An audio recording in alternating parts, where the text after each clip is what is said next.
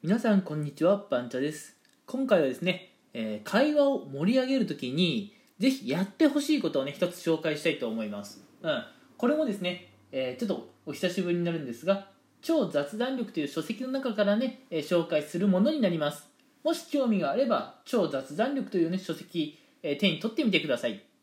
ではね、えー早速本題に入っていこうと思うんですが今回ご紹介する話を盛り盛り上げたい時にねぜひやってほしいこと。うん。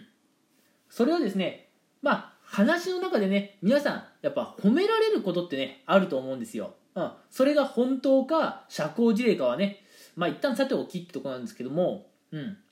まあ皆さんね話の中で褒められることってねやっぱあると思うんですけどもやってほしいこと。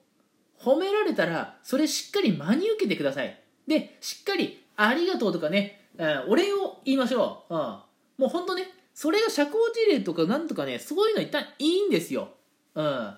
そういえばね誰々さん最近なんかすげえ仕事頑張ってるって部長が褒めてたよって言われたとしたらいやいやいやそんなことないっすよとかそういうふうに謙遜するのではなくてえ本当ですか？いや嬉しいなありがとうございます。これぐらいがねいいんですよ。うん。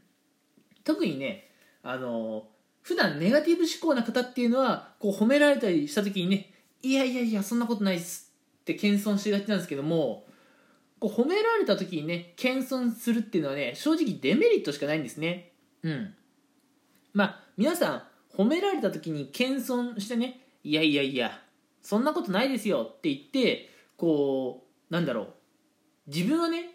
あの謙虚な人間だっていうのをアピールしてるのかもしれないですけどもそのアピールっていうのはね正直何もいいもの生まないんですよ、うん、せっかく褒められたのに謙遜しちゃうと、まあ、こいつはネガティブなやつとか自信がないやつとかどちらかというとね周りからそういうマイナスな人に見えてしまいますし多分ねその人もただの報告っていう感じではなくて雑談っていうことでね皆さんに声をかけてくれたと思うんですよ。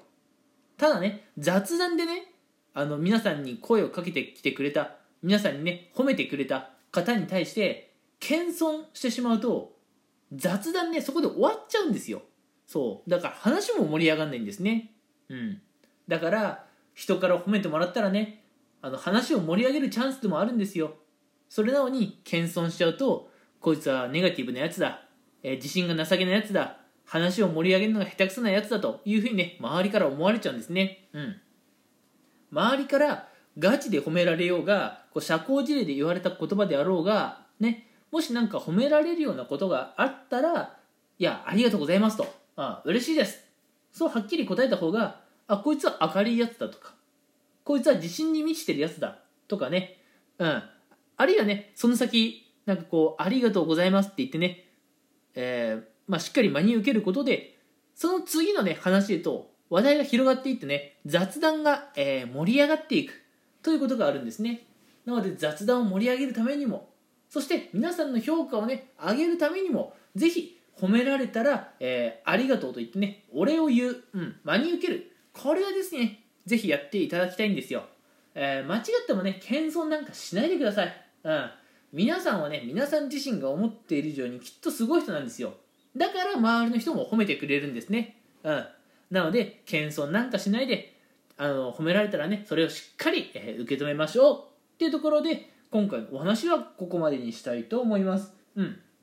え超雑談力からね、え得する話、え複数回に分けてこれまで紹介してきましたがもうそろそろね、えいよいよ終盤というところに入ってきました、うん、近々ねえ最終回を迎えるかもしれませんから、え最後までね、えーお付き合いいただければ嬉しいですし